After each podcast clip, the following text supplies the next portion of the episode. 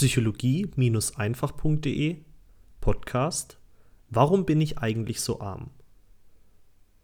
Was bedeutet es eigentlich, arm zu sein in einem Land, das nur so vor Fülle platzt?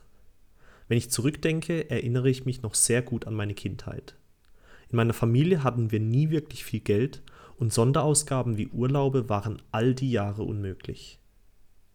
Damals dachte ich immer, dass wir arm seien, aber als ich mich mit Psychologie beschäftigt habe, stellte ich fest, dass das nur eine der möglichen Sichtweisen auf mein Leben war. Denn was bedeutet es überhaupt, arm zu sein? Arm zu sein bedeutet, in einer Umgebung aufzuwachsen, die keinerlei Möglichkeiten bietet. Arm zu sein bedeutet, arm an Kreativität und arm an Ideen zu sein. Und arm sein bedeutet, arm zu denken und arm zu handeln. Denk mal drüber nach.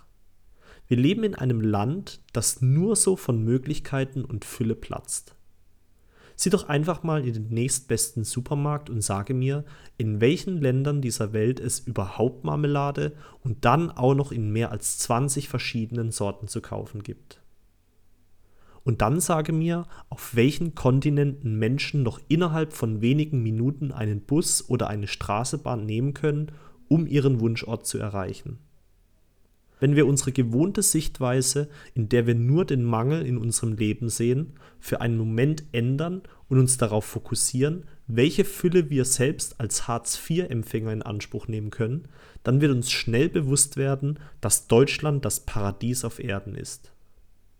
Wir haben Computer, wir haben Internet, wir haben Autos, wir haben Vereine, wir haben Bibliotheken, wir haben Imbissbuden, wir haben Drogeriemärkte, wir haben Spielplätze, wir haben Krankenhäuser, wir haben 30 Tage im Jahr Urlaub und vieles, vieles mehr.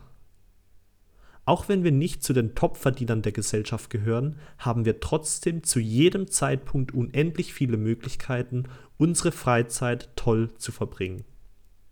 Wir können ins Schwimmbad gehen oder wir können uns einen Kinofilm anschauen. Wir können in eine Bibliothek oder in ein exotisches Restaurant gehen. Wir können einem Verein beitreten oder sogar selbst einen Verein gründen. Und wir haben die Freiheit, unsere Meinung unzensiert auszudrücken. Das Problem ist in der Regel nur, dass wir durch unsere gewohnte Mangeldenkweise all diese Möglichkeiten gar nicht wahrnehmen. Aber sie sind da. Wir müssen nur unseren Blick für diese Dinge schärfen.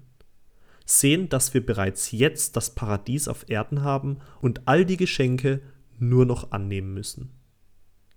Mit welchem Geschenk möchtest du beginnen? Dein Aljoscha.